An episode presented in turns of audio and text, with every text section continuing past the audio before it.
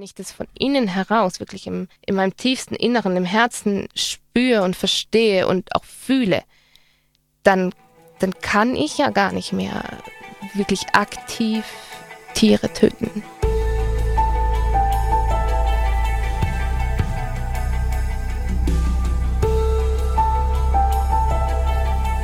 Veganinchens Stimme.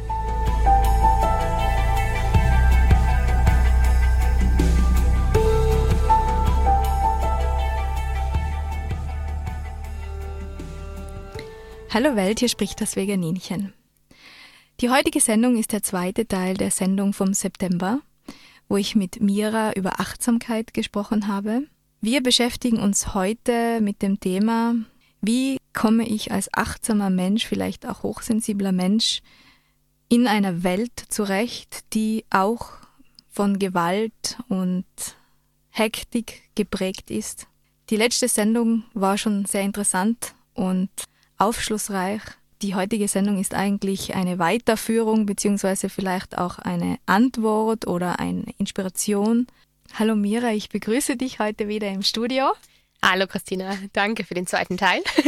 also mir kommt es oft so vor, ich äh, liege irgendwo in der Wiese, es gibt die Nacht, es gibt den Tag, die Vögel singen, die Bäume wachsen. Das ist alles größer als wir und es passiert, ob wir da sind oder nicht.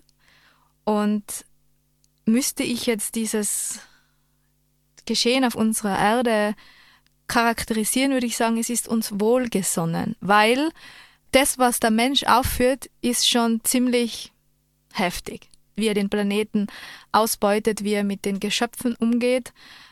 Also es ist eine wohlgesonnene Stimmung und die Natur und der Planet beobachtet uns und denkt sich, Schaffst du es, lieber Mensch, oder zerstörst du dich selber? So ein Gefühl habe ich oft, wenn ich jetzt mir denke, ich bin jetzt Teil von allem. Also wir sind alle eins. Ja, das Leben möchte das Leben. Also das sieht man ja in der Natur auch.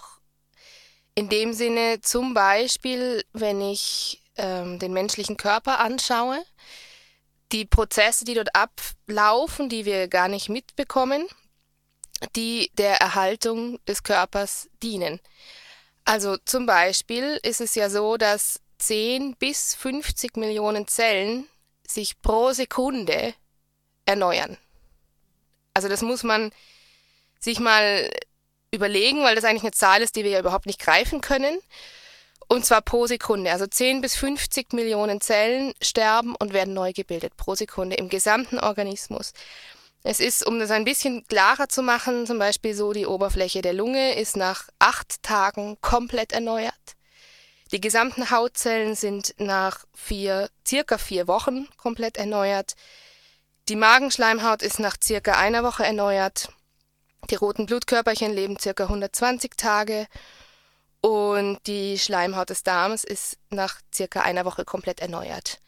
Das Skelett ist nach circa zehn Jahren komplett erneuert und so weiter. Es gibt auch Zellen, die sich nicht regenerieren, aber im Großen und Ganzen läuft das im Körper ab. Und das ist so, so, so ein komplexer und hochintelligenter Prozess, der da stattfindet. Ich bin auch sicher, egal wie weit die Forschung mittlerweile ist in der Medizin, in der Molekularbiologie, in der Genetik, in der Chemie, also in diesen ganzen hoch äh, spezialisierten Wissenschaften auch, aber egal wie weit sie ist, sie wird das in dieser Komplexität niemals vollständig begreifen können. Und da denke ich einfach, dass man, ja, dass es die Aufgabe ist, diesen Erhaltungsprozess zu unterstützen. Mehr kann man eh nicht tun. Also keine Medizin wird jemals was reparieren können. Äh, vollständig. So. Und auch was mal zerstört ist, das kann man, man kann es vielleicht richten bis zum gewissen Grad, aber nie ganz. Und einfach diese, diese Prozesse, die in der Natur von sich aus schon ablaufen oder zum Beispiel auch die Natur ähm, selektiert ja von sich aus schon. Also wenn Leben einfach nicht überlebensfähig ist, stirbt es. Natürlich ist das irgendwie nicht schön. So als Mensch würde man sagen, das ist ja furchtbar, jetzt stirbt dieses Kind oder dieses Lebewesen oder es wird vielleicht gar nicht erst geboren. Aber eigentlich ist die Natur total intelligent. Wenn ein Lebewesen nicht fähig ist, überlebt es einfach nicht. Fertig.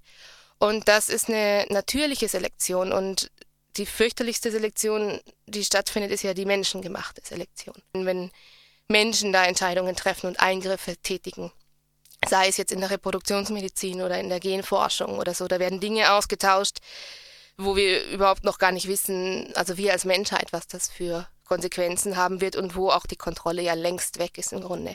Aber ich wollte darauf hinaus, das Leben möchte das Leben. Und das passt ja damit zusammen, dass du sagst, das Universum ist so groß und da ist was, was viel, viel größer ist als wir und natürlich auch schon viel länger da ist als wir und auch viel länger sein wird als wir. Mhm. Also so wie das in der Natur, dieses Gefühl, das ich in der Natur bekomme, dass eigentlich alles gut ist, dass sich alles erneuert, dass ähm, alles zum Guten geschieht, ist auch auf unseren Körper anwendbar, dass man zum Beispiel sagen, wir werden geboren und eigentlich weil wir Teil der Natur sind, passiert alles so, wie es passieren soll. Aber wenn man dagegen wirkt oder sich dessen nicht bewusst ist, wenn man zum Beispiel nur ständig Fastfood isst und so weiter, dann äh, trifft man schlechte Entscheidungen und zerstört eigentlich seinen eigenen Körper so, wie wir durch den Klimawandel die Natur und die Welt zerstören. Ja. Also im Kleinen und im Großen anwendbar. Ganz genau. Oder auch um ein anderes Beispiel noch zu sagen, und das ist auch was, was ja sehr jung ist und da wird man erst, ähm, also man weiß ja Folgen jetzt schon, aber die, die großen, großen Folgen werden wahrscheinlich erst in ein paar Jahrzehnten ähm, wirklich nachgewiesen und auch bekannter sein. Das ist zum Beispiel die Strahlung, die Auswirkung der Handystrahlung zum Beispiel. Man weiß jetzt schon, wenn die Smartphones den ganzen Tag am Körper trägt, und mittlerweile wachsen ja auch Kinder schon damit auf, dass das zum Beispiel Auswirkungen hat auf die, auf die Fruchtbarkeit, ganz einfach. Hm. Deshalb wäre es schön, dass das viele Menschen spüren könnten, dieses Gefühl, das ich habe, wenn ich in der Wiese liege. Und auch gegenüber ihres eigenen Körpers.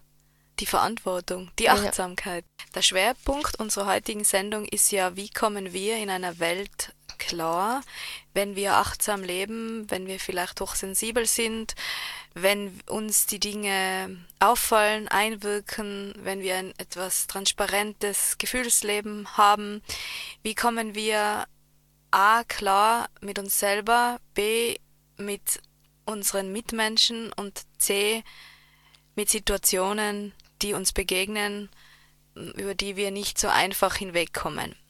Also zuerst mal, Mira, wie kommst du selber in einer Welt klar, die nicht so behutsam, vorsichtig und achtsam ist, wie man sich das oft wünscht? Ja, ist auch äh, schwierig, weil man das für sich herausfinden muss mit der Zeit.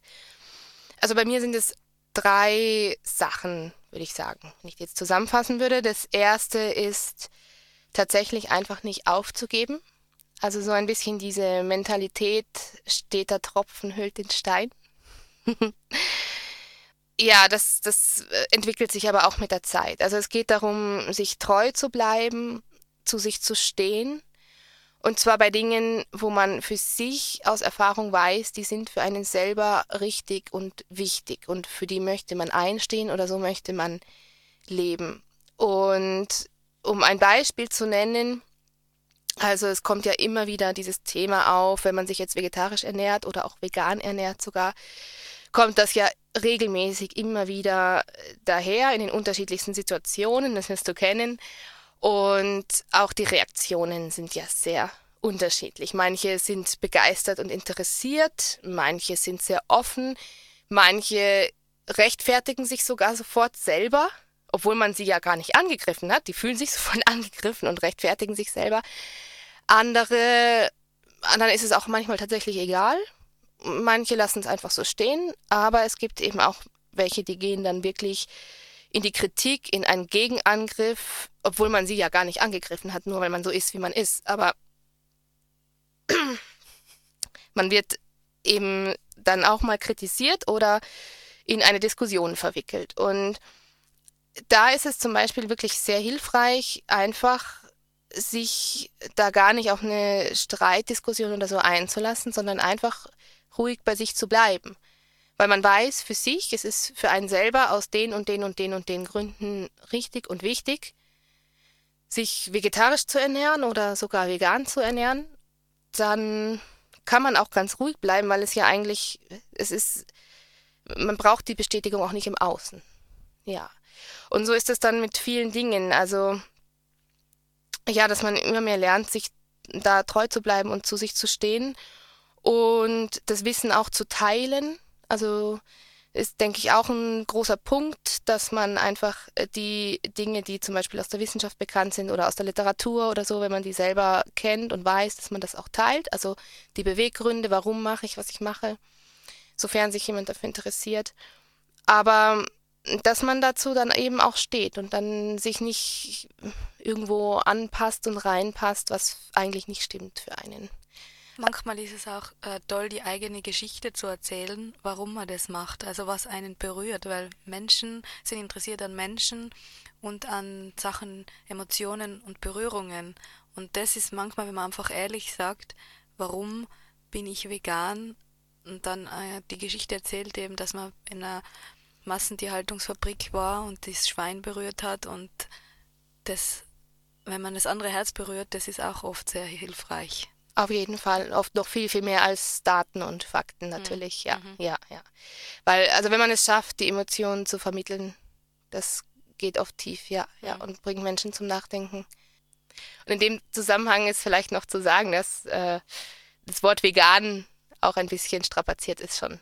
Also ich spreche zum Beispiel gern von pflanzenbasierter Ernährung. Mhm. Weil vegan erstens meint es eine ganze Lebensweise, es meint ja nicht nur die Ernährung. Mhm. Und es ist eben ein bisschen strapaziert. Also da werden manche dann schon ganz äh, unruhig so und, und obwohl sie gar nicht so recht wissen, was damit verbunden ist.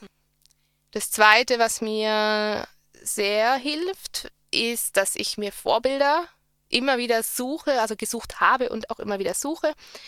Also das sind dann Menschen, die mich entweder inspirieren zu wachsen, über mich selbst hinauszuwachsen, in meine Kraft zu kommen, weiterzugehen. Also Menschen, die für irgendwas stehen, die irgendwas verkörpern, äh, was ich für erstrebenswert halte.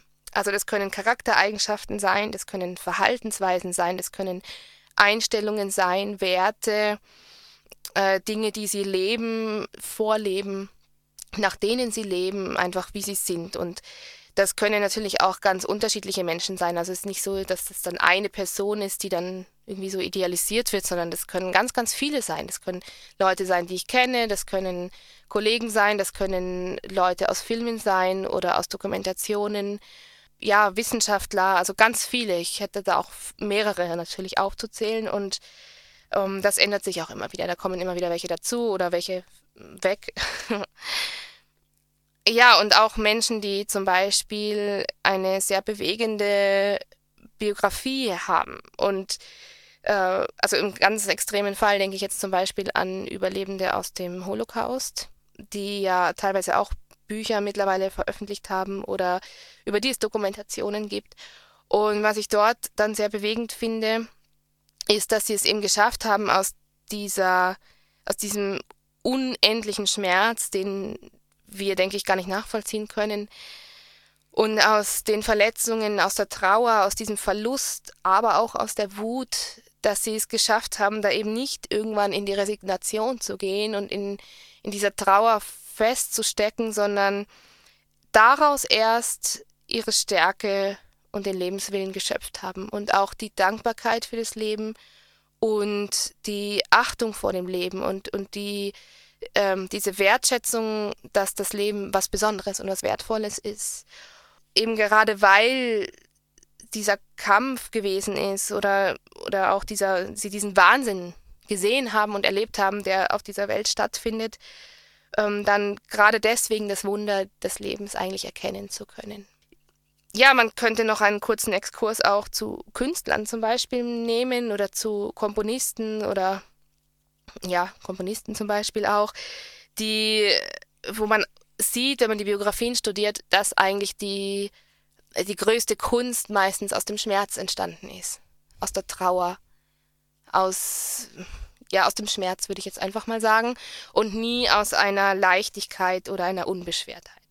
Also das ist auch sowas, dass eben der Schmerz auch eine Quelle sein kann und leidvolle Erfahrungen. Und wenn man es schafft, die zu nutzen für das, was man tun möchte. Das kam auch in der ersten Sendung schon vor, dass man seine Gefühle als Brennstoff nimmt für das, für etwas Schönes. Ja, das ist was sehr, sehr hilft. Und als dritten Punkt würde ich noch sagen, die eigenen Stärken zu stärken. Also das kann physisch sein, das kann auch mental sein. Meistens ist es beides, weil sich beides total bedingt und beeinflusst. Man kann das gar nicht so trennen. Aber eher physisch würde ich jetzt zum Beispiel sagen, einfach körperlich, Krafttraining, Ausdauertraining, eine ausgewogene Ernährung, eine gesunde Ernährung, dann Wege finden, sich im eigenen Körper auch wohl zu fühlen, ganz, ganz wichtig. Und dann gibt es verschiedene Dinge. Man kann ja, Yoga, Tai Chi, Feldenkreis, Alexander-Technik, Reiki, zum Beispiel diese Dinge, um mehr in die Verbindung mit sich zu kommen, um in das Spüren zu kommen, in die Achtsamkeit mit dem eigenen Körper.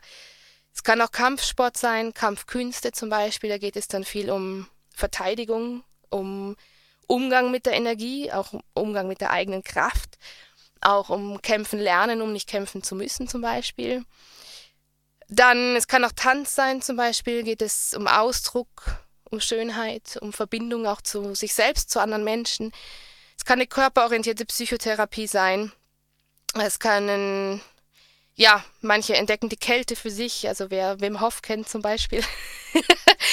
da geht es auch viel um, um Resilienz im Grunde. Also wenn man das mal abstrahiert, geht es darum, sich zu spüren, mit der eigenen Kraft umgehen zu können und Resilienz aufzubauen.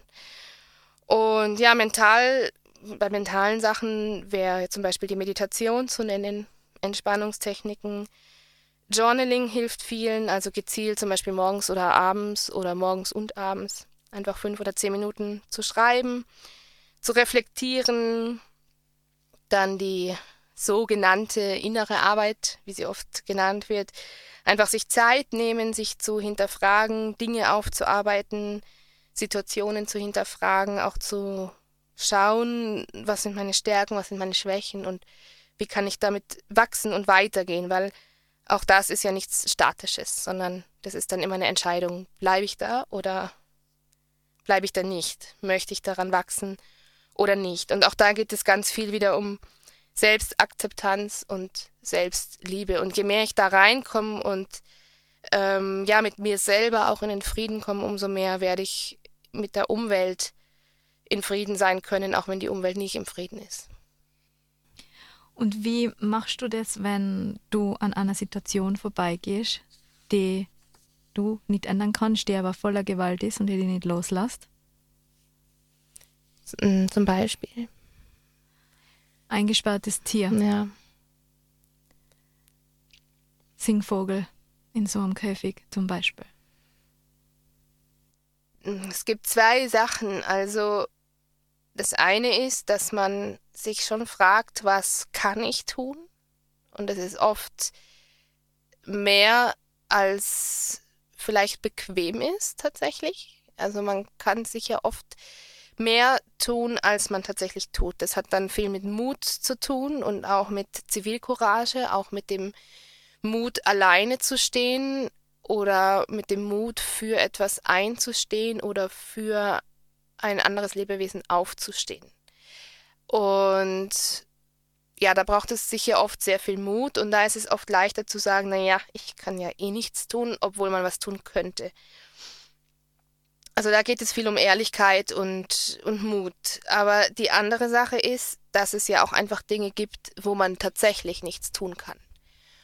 Und da liegt so die die eigene Ohnmacht vielleicht auch drin, die eigene Hilflosigkeit, auch, dass wir, also wir als Menschen ja tatsächlich sehr klein sind. Wir sind genauso klein im Grunde wie die Lebewesen, die wir beschützen wollen.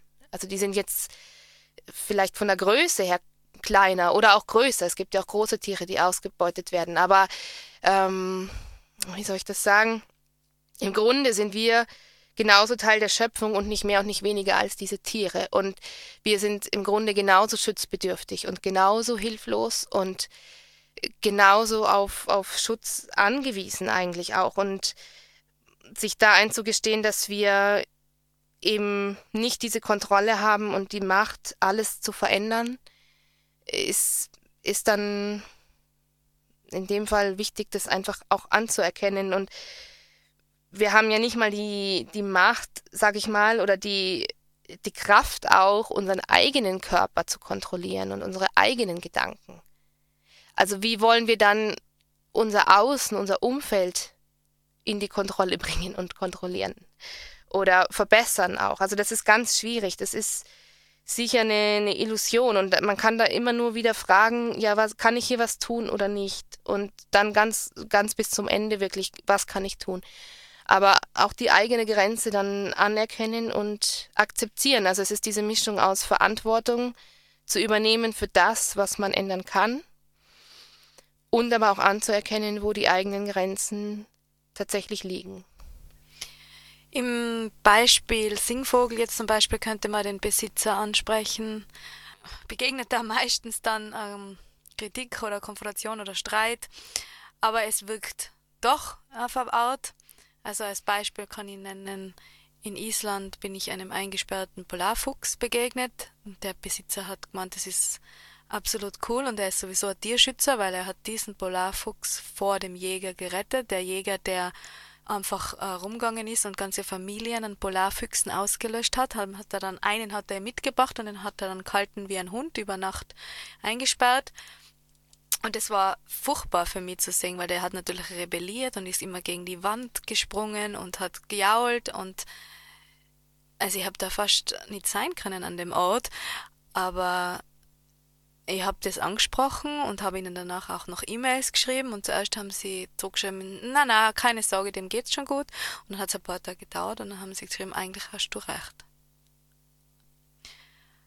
Und was ich noch sagen möchte, ist, ähm, wo das ganz massiv ist, ist das Gefühl der Ohnmacht ist, wenn man auf der Autobahn zum Beispiel einen Tiertransporter sieht, finde ich. Das ist erstens mal für uns selber so überwältigend, dass man denkt, Wahnsinn, das gibt's tatsächlich immer noch. Ja, immer noch werden da Lebewesen abgeführt zu ihrem eigenen Tod in unmöglichen Bedingungen und ich kann nichts machen. Ich rede schon mein ganzes Leben mit Menschen und lebe das vor und es passiert immer noch. Wir demonstrieren immer noch, aber es passiert immer noch und es ist so schmerzhaft. Da kommt dann eine einzelne Schnauze heraus und du denkst, ein wunderschönes Schweinchen, wunderschönes Lebewesen, wie kann das nur sein? Ja, und da stoß ja immer wieder dran, was mache ich, was mache ich? Wenn es heiß ist, kann ich zumindest die Polizei anrufen, dass die das kontrollieren, aber im Endeffekt kann ich nichts machen. Und es passiert zu Milliarden. Ja, das ist ein sehr gutes Beispiel für diese Ohnmacht, weil das ist ja, wie du sagst, es passiert global und es passiert in Milliardenhöhe. Tatsächlich, ja. Ja. Ja. ja. Ich habe neulich gelesen, das war sehr schockierend. Also wenn man in der Frequenz, mit der Tiere getötet werden, Menschen töten würde, würde es nach 17 Tagen keine Menschheit mehr geben. Genau so ist es. Genau so ist es. Also das finde ich eine Zahl, mit der kann man irgendwie was anfangen, weil das ist so eine Zahl, da hat man mal einen Aha-Moment, weil man sich das überhaupt nicht mehr vorstellen kann. Ja. Und das ist so überwältigend, wenn man sich denkt, das sind Individuen. Das sind intelligente, schöne Individuen, die niedergemetzelt werden, die Angst, Schmerz, allem ausgesetzt werden, wie Sachen. Ja, es sind hochintelligente Wesen. Das ja. War, ist ja auch bekannt. Das war vielleicht lange eine Vermutung, aber das, das weiß jeder, der Tiere hat und es weiß auch die Wissenschaft, ja. Und das sind äh, Tiere, die sämtliches, sämtliche Emotionen spüren, wie menschliche Wesen auch. Liebe, Angst, Zuneigung, die haben soziale Verbände. Ja, wenn da die Kollegen wegkommen, das, das ist wie wenn man uns die Freunde wegreißt. Und man weiß, und die, die sehen ja auch, wie ihre Kameraden in den Tod geschickt werden und, und all das. Und wenn die wenn die malträtiert werden und alles, das, das spüren die ja, die sind auch empathische Wesen.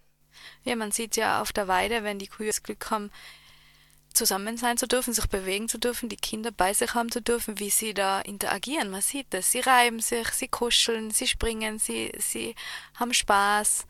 Und dann äh, kriegt man mit, wenn, wie, wie die jungen Kälber abgekarrt werden, ja die Mütter rufen dann noch Tage, ich höre das, die rufen Tage.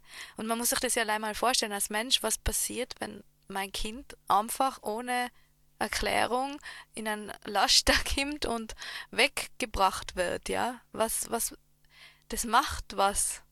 Das ist nicht egal. Und es ist auch nicht egal, weil es ein Tier ist, weil das Tier sagt uns ja auch, es ist nicht egal. Ja. Ich verstehe ja. einfach nicht, warum die Menschen das nicht sehen, nicht fühlen. Also die Menschen, die meisten. Ja.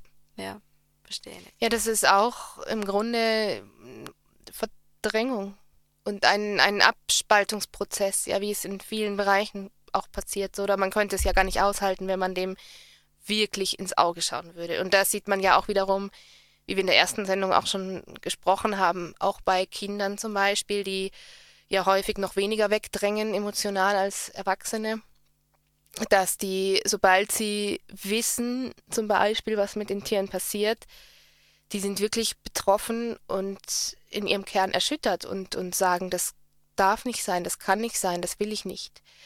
Und ja, und, und je mehr ich das eben wegdränge, ich denke auch auf die, die Menschen, die dort arbeiten in diesen Betrieben, ja. Ich meine, wie sehr müssen, müssen die sich abspalten von dem, was sie tun, um das tun zu können. Aber das ist jetzt ein völlig anderes Thema natürlich. Aber auch diese, dieser Konsum, also der, die Nachfrage bestimmt ja auch den Markt, leider. Es ist schon eine Überproduktion auch natürlich, aber ja, wenn jetzt mal angenommen, es würde einfach kein Fleisch mehr eingekauft werden, da würde der Markt auch schnell darauf reagieren. Also, weil diese schöne Aussage gehört, jeder Kassenzettel ist ein, ist ein Wahlzettel.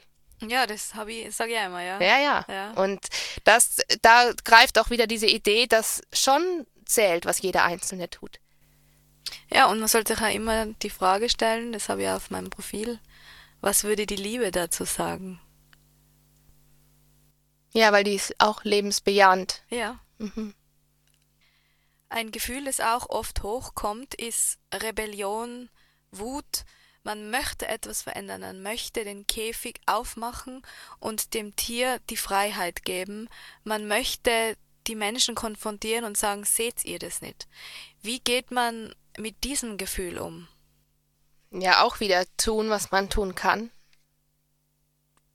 Und ich halte daran fest, also ich denke, das ist mehr, als man sich oft eingesteht. Es gibt ja einzelne Menschen, die eine ganze Bewegung gegründet haben zum Beispiel. Die hatten eine Idee. Also ich meine jetzt, jetzt keine radikalen Anti-Gruppen, die dann in irgendwelche desaströsen Richtungen gingen, sondern ähm, Freiheitskämpfer zum Beispiel oder Gründer von Organisationen, die, die für den Naturschutz zum Beispiel kämpfen oder für die Tierrechte oder so. Und das sind ja oft Ideen, die von einer einzelnen Person kommen, wo eine Person gesagt hat, ich sehe hier was, ich kämpfe dafür. Egal, ob andere mitziehen oder nicht. Also da halte ich schon dran fest, dass, dass äh, wirklich auch jeder Mensch zählt, jedes Leben zählt und jeder auch die Möglichkeit hat, sein Leben dafür zu nutzen, für andere Lebewesen, für Schwächere, das können ja auch Menschen sein, das müssen nicht immer gleich Tiere sein, können auch Menschen sein, ähm, einfach für Lebewesen, die keine eigene Stimme haben, aufzustehen. Veganinchens Stimme. Genau. Aber was ich auch immer einen interessanten Gedanken finde, ist, warum oder was spricht das, was mir da im Außen begegnet, in mir an? Also wenn ich zum Beispiel ganz stark dieses Bedürfnis habe, ein Lebewesen von einer Eingesperrtheit zu befreien. Vielleicht schwingt unterschwellig was mit, äh, ja, etwas, von dem ich mich befreien möchte, von dem sich etwas in mir befreien möchte, was in mir eingesperrt ist. Ähm, und dann ist so die Frage, wofür möchte sich etwas befreien oder wofür möchte ich mich befreien, wovon möchte ich mich befreien und wofür. Also es ist so auch wieder dieses Spiel im Innen und im Außen und im Außen und im Innen. Oder auch zum Beispiel, wenn ich sehr für etwas kämpfen möchte, so dieses Thema Kampf. Ja, wofür möchte ich kämpfen? Warum möchte ich kämpfen? Was möchte ich erkämpfen? Ähm, ja, also wenn mir etwas im Außen eben sehr, sehr begegnet und es ein bestimmtes Thema ist, kann man auch fragen, was ist es, was das in mir berührt. Aber auch das Thema spüre ich, sehe ich ja auch erst dadurch, dass es mir in einer Weise vielleicht auch mal so gegangen ist oder dass das Thema in mir ist. Wenn ich das Thema nicht habe, empfinde ich das nicht so arg draußen. Also es bedingt sich selbst quasi, ja. Ja, genau. Es ermöglicht mir, ähm, starke Gefühle gegen Ungerechtigkeit zu haben, wenn es mir vielleicht selber widerfahren ist. Und deswegen möchte ich das nicht, das ist eine gesunde Reaktion, für ein anderes Lebewesen, weil ich nicht möchte, dass das andere Lebewesen auch diese Schmerzen spürt. Ganz genau. Also natürlich kann man das nicht umdrehen. Man kann nicht sagen, jemand, der das nicht erlebt hat, zum Beispiel eine starke Ungerechtigkeit, kann das nicht nachempfinden. So, das, das ist sicher nicht zu sagen. Aber ich denke schon, dass da sehr viel mit der eigenen Geschichte zusammenhängt und einfach das Verständnis oder das Ausmaß und die Tiefe von dem, wie ich mich dann selber engagiere und da reingebe, ist sicher nochmal anders und intensiver, wenn ich da in irgendeiner Art und Weise etwas Eigenes mit verbinde. Eine provokante Frage, liebe Mira. Was sagst du zu Menschen, die auch Yoga praktizieren oder die achtsam sind, leben und das Thema Fleischessen ausklammern? Also die das trotzdem machen. Ja, es ist eigentlich keine persönliche Antwort, sondern eine, eine ganz klare, neutrale Antwort. Wenn man in die Schriften schaut, geht es einfach nicht konform. Mhm. Es ist jetzt völlig unabhängig von meiner persönlichen Überzeugung. Mhm. Es geht nicht konform, Punkt. Und in Indien ist ja auch der Anteil der Vegetarier am höchsten. Ursprünglich, ich meine, in Indien passieren mittlerweile auch fürchterliche Dinge mit den Tieren, leider.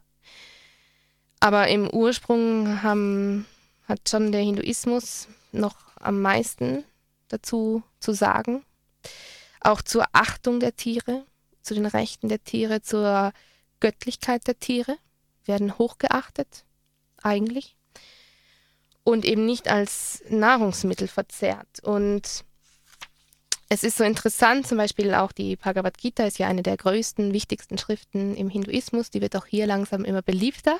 Es gibt ähm, zwar eine Schrift des Hinduismus, ist aber eigentlich keine religiöse Schrift. Also es geht sehr viel um Fragen, die die alle Menschen zu allen Zeitaltern, in allen Kulturen immer wieder betreffen. Und da werden zum Beispiel, da geht es auch um, um Nahrungsmittel und es werden einfach Nahrungsmittel kategorisiert und es wird gezeigt, welche Nahrungsmittel welche Konsequenzen haben. Auf geistig, geistig-seelischer Ebene und auf körperlicher Ebene.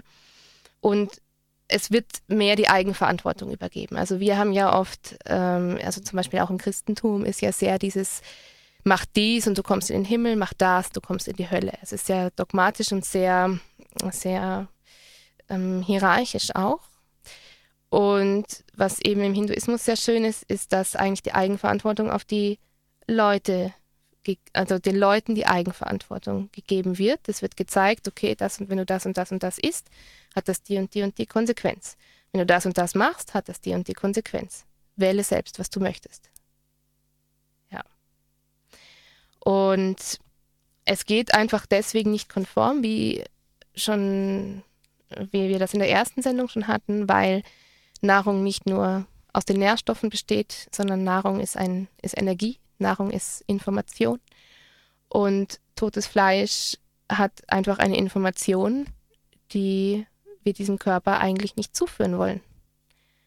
Und warum tun, warum praktizieren wir Yoga? Weil wir achtsamer werden wollen, ja, weil wir uns selbst tiefer kennenlernen wollen, weil wir mehr von dieser Dimension auch spüren wollen, die du vorhin beschrieben hast, mit dem ich liege auf einer Wiese oder ich liege am See oder von mir aus auch auf einem Gipfel unterm Sternenhimmel oder so und, und spüre plötzlich, da ist was, was viel, viel, viel größer ist als wir. Und Yoga ist auch einfach ein Weg, das immer mehr und immer intensiver zu spüren und sich mit dem zu verbinden. Und das, womit möchte ich mich verbinden? Das ist das Leben und nicht der Tod. Ja. Es ist der Frieden und nicht die Gewalt. Ja. Und der Respekt. Es ist der Respekt vor der Schöpfung. Siehst du, damals zum selben Zeit dasselbe gedacht. ja. ja, der Respekt. Ja. Mhm. Und je mehr ich auch spüre, es ist ja kein intellektuelles Verstehen, dass das Leben irgendwie wertvoll ist und dass wir ähm, dass ja, wie komplex und einzigartig die Schöpfung ist, sondern wenn ich das von innen heraus wirklich im, in meinem tiefsten Inneren, im Herzen spüre und verstehe und auch fühle, dann, dann kann ich ja gar nicht mehr wirklich aktiv Tiere töten. Also das ist aber auch diese konsequente Ehrlichkeit, oder? Ja. Und darum habe ich auch gesagt, ich meine, wenn man dann schon Fleisch essen möchte, sollte man sich das Tier auch selber, also wirklich alle Schritte selbst durchführen. Das wäre zumindest ehrlich. Und ich glaube, dann wäre schon der Fleischkonsum, der wäre schon fast nicht mehr existent. Weil die wenigsten Menschen das noch täten. Und wenn dann in so geringem Ausmaß, dass unser ganzer Planet nicht diese fürchterlichen Konsequenzen tragen müsste. Es ist dann gar kein Verzicht in dem Sinne. Nein, überhaupt Menschen, nicht. Sondern es ist einfach nur es ist kein Verzicht. Es ist einfach die Konsequenz. Ja, es ist die ja. Konsequenz. Es resultiert aus dem. Ja. Sich zunehmend mit dem Leben sozusagen zu verbinden, auch in Form der Nahrungsmittel, die man eben konsumiert. Und es ist ja so, zum Beispiel die Geschmacksknospen im Mund verändern sich ja die Wahrnehmung, also die, die einfach die Verarbeitung und die Aufnahme, die Intensität, mit der Nahrungsmittel wieder geschmeckt werden, die verändert sich, je nachdem, ob man industriell verarbeitete Dinge isst oder Dinge, die aus der Natur kommen.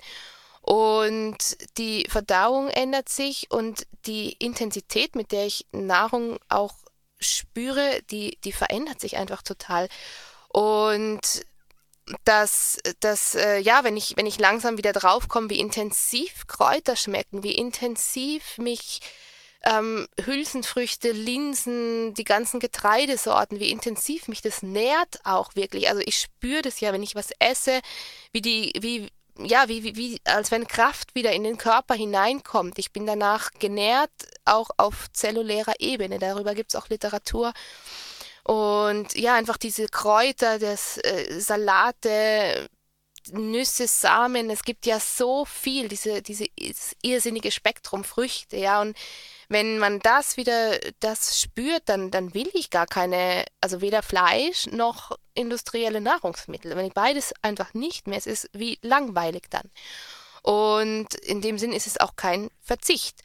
Und ähnlich ist es ja auch mit den Dingen wie Rauchen, wie Alkohol, Medikamente, das sind alles Substanzen, die meine, ja, die mich im wahrsten Sinne benebeln, die meine Wahrnehmung abschwächen, die meine, mein Gespür abschwächen und genau deswegen werden sie auch oft konsumiert, weil man entweder einen Stress oder einen Schmerz verdecken möchte und nicht mehr spüren möchte. Also zu diesen Substanzen wird ja gegriffen, um etwas nicht mehr spüren zu müssen. Und genau andersrum, wenn ich wieder in das Spüren hineinkomme, das Spüren zulassen kann, dann will ich auch diese Dinge nicht mehr. Also das passiert total natürlich. Und es ist ja auch so interessant, dass wenn man in die Schriften zum Beispiel schaut, also da möchte ich jetzt ähm, einfach nur den Hinweis geben auf eine ganz tolle Sendung, die du mal gemacht hast mit der Martha hieß sie, gell? über die Tierethik in den Weltreligionen. Da gibt es eine eigene Sendung dazu. Da geht es um ähm, eben die Tierethik in den Weltreligionen. Äh, wenn man da reinschaut, dann ist so eine Grundhaltung, die dort durchkommt, also in diesen verschiedenen Schriften, ist immer wieder die Gewaltlosigkeit. Ahimsa, genau. Und diese Gewaltlosigkeit findet auf vielen Ebenen statt, also nicht nur auf ähm, der Ernährungsebene. Ich werde nachher noch einen kurzen Abschnitt auch vorlesen. Wir werden noch kurz darüber sprechen. Mhm. Ein Satz, der mir immer wieder begegnet und dem ich sehr zustimmen kann, ist die Ansicht, dass ein anderes Lebewesen oder ein Gegenüber weniger wert ist als das eigene der Grund allen Übels auf dieser Welt ist. Leider trifft es auch oft zu, muss ich sagen, wenn man beobachtet, Menschen, Menschengruppen oder Menschen in Beziehung zu schwächeren Lebewesen. Es verleitet Menschen dazu, ihre Macht zu missbrauchen. Ich finde, das ist eigentlich sehr gut auf den Punkt gebracht. Ja, also es gibt ja sehr viele Formen von Gewalt auch. Bei Gewalt denkt man als erstes vielleicht an massive körperliche Gewalt, aber es gibt ja viel mehr Formen noch von Gewalt. Aber das, was dieser Gewalt überall zugrunde liegt, ist ein hierarchisches Verhältnis von Individuen oder auf Gruppierungen, was missbraucht wird. Das Problem ist nicht, dass es ein stärker oder schwächer gibt, sondern wie damit umgegangen wird vor allem auch mit, der, mit dem Stärkersein. Und ja, es gibt einfach viele Formen von Gewalt. Wie gesagt, die physische Gewalt, Schlagen, Schreien, Gegenständen werfen, körperliche Misshandlung, all das, woran man als allererstes denkt. Genauso wichtig ist aber auch oder gravierend ist die psychische Gewalt. Drohungen, Beleidigungen, Erniedrigungen, Mobbing zum Beispiel, Beschuldigungen, erniedrigendes Verhalten, Niedermachen, also diese Auswüchse psychischer Gewalt, dann gibt es verbale Gewalt natürlich, ein Riesenthema, beziehungsweise der Marshall Rosenberg hat sich ja damit befasst, Thema gewaltfreie Kommunikation zum Beispiel. Es gibt Bücher von ihm und er hat auch ein Institut, so viel ich weiß, und gibt Fortbildungen. Aber da geht es ganz viel einfach schon um Kommunikationsstrukturen, dass die oft voller Gewalt sind und man merkt es überhaupt gar nicht. Auch das Thema Sprache schafft Realität ist da drin. Dann strukturelle Gewalt natürlich. Da gibt es keine Täter, also keine individuellen Täter, sondern die Gewalt liegt einfach in den Strukturen von Vorgängen und Abläufen begründet. Zum Beispiel im, in der Arbeitswelt oder was Bildungschancen betrifft, was Migrationsfragen betrifft. Also das Thema strukturelle Gewalt, ähm, sexualisierte Gewalt, natürlich Missbrauch, Vergewaltigungen, Sexismus ganz klar. Dann ökonomische, finanzielle Gewalt, Ausbeutung zum Beispiel. Und ja, all diesen Dingen liegt ein, ein Machtgefälle zugrunde, beziehungsweise etwas geschickter formuliert ein hierarchisches Verhältnis. Stärker, schwächer und ähm, ein Machtmissbrauch der stärkeren Seite tatsächlich. Und dann gibt es noch diese sogenannte passive Gewalt und damit möchte ich überleiten zu meinem äh, Buch, aus dem ich ein bisschen was vorlesen möchte. Es ist ein wunderbares Buch. Es heißt Wut ist ein Geschenk. ähm, es ist von Arun Gandhi. Das ist der Enkel von Mahatma Gandhi. Und er hat ein Buch geschrieben, eben Wut ist ein Geschenk, das Vermächtnis meines Großvaters Mahatma Gandhi. Und da heißt ein Kapitel, Verschwendung ist Gewalt. Und ja, jetzt war ich ein bisschen zu schnell. Also er beschreibt die passive Gewalt. Darunter versteht er Diskriminierung, Unterdrückung, Verschwendung und Gier. Und er sagt, der Treibstoff aller physischen Gewalt ist die passive Gewalt. Also dass physische Gewalt eine Vorstufe sozusagen hat und eine Vorgeschichte und aus dieser passiven Gewalt erst resultiert.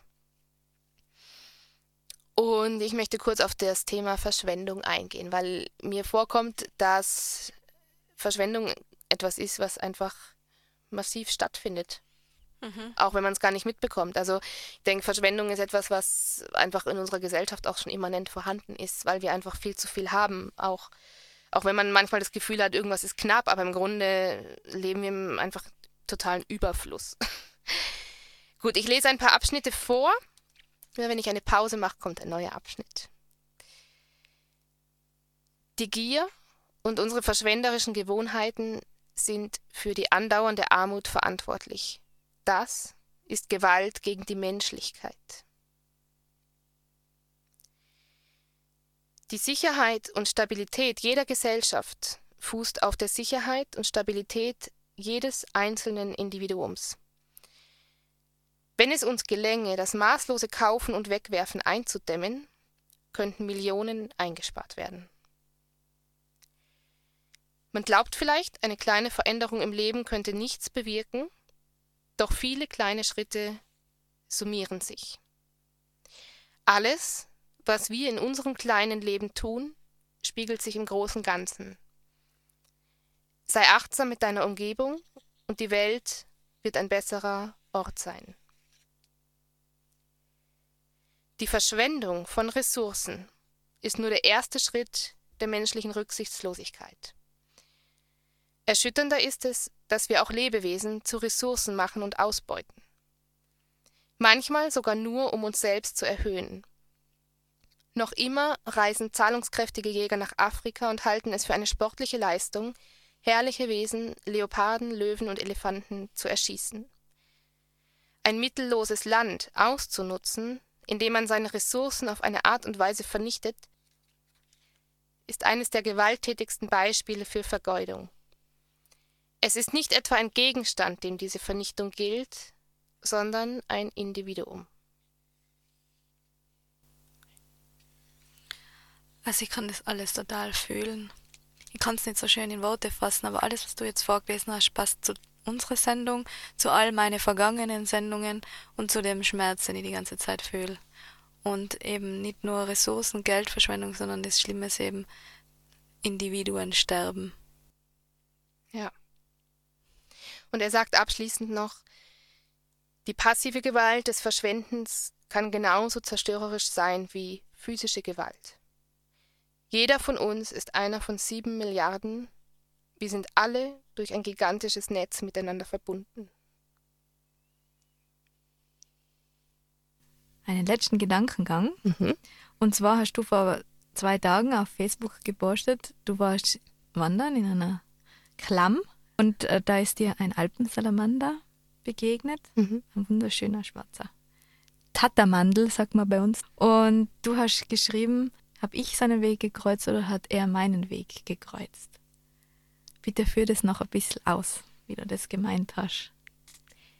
Ja, das ist was, was ich mir eigentlich sehr oft denke, wenn ich in der Natur bin, ehrlich gesagt. Aber an dem Tag war es sehr speziell, weil wir sind hoch, da hat es noch nicht geregnet, es waren viele Leute unterwegs. Und ich kenne diese Klamm, ich bin die oft gelaufen und es ist eben, wie man gesehen hat auf den Bildern, sehr steinig und sehr viel Wasser. Und auch sehr viel Wald, aber der ist ja auf der Seite, der ist auf den Hängen. Und sehr viel Gebüsch. Und beim oben, als wir dann oben waren, fing es an zu regnen. Und als wir am, beim Weg nach unten waren, hat es geschüttet aus vollen Kübel. Es waren keine Leute mehr auf dem Weg. Wir waren die einzigen. Und das war nicht der einzige Salamander. Das waren alle zwei, drei Meter war einer auf dem Weg. Und zwar den ganzen Weg runter. Und man hat wirklich gesehen, die kommen, ich nehme an, die kommen, wenn es regnet, kommen sie aus dem Gebüsch und gehen auf die Steine. Man hat es auch gesehen, ich habe ein paar Bilder, da recken die sich richtig so dem Regen entgegen und strecken sich da rein und, und genießen das, so wie wir Sonnenbäder nehmen, nehmen die Regenbäder. Ja. Und ja, ich habe dann gesehen, erstens, zwei, drei Leute kamen uns dann schon entgegen. Das ist ja eine sehr lange Klamm und die sind sehr schnell da hoch und ich habe nur gedacht, oh Gott, die mhm. Salamander. Ja, genau. Weil man übersieht sie doch schnell auch mhm. auf den Steinen, wenn man so da hochrauscht.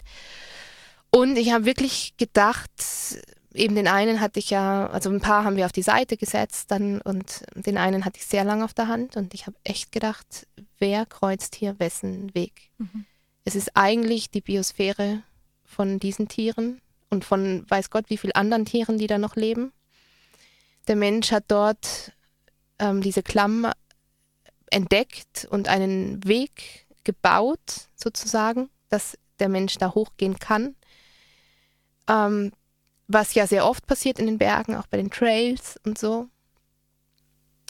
Was auch bis zum gewissen Grad in Ordnung ist, denke ich. Auch der Mensch möchte in die Natur. Das ist ja, ist in Ordnung. Aber ich finde schon, dass der Mensch oft Dinge tut, wo er findet, die Natur ist ihm im Weg. Und wo ich mir denke, eigentlich sind wir der Natur im Weg, weil wir wollen da ja hinein. Mhm, ja. Ich meine, da ist der Wald und wir finden, da müsste jetzt eine Piste hin. Mhm. Ja, ist jetzt die Piste, also ist jetzt der Wald uns im Weg oder, also was ist da wem im Weg? Das denke ich mir oft.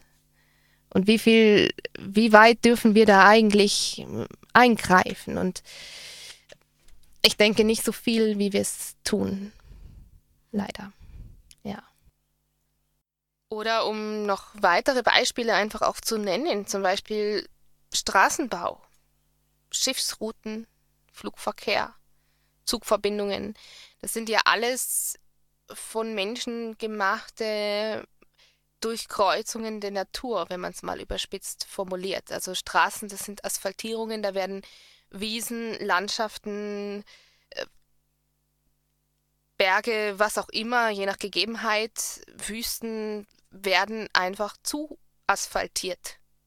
Bei uns im Inntal zum Beispiel, durch das ganze Inntal fährt der Straße und es gibt äh, Tiere, die möchten von einer Seite auf die andere, haben aber keine Möglichkeit, weil da die Straße von der einen Seite bis zur anderen einfach durchführt.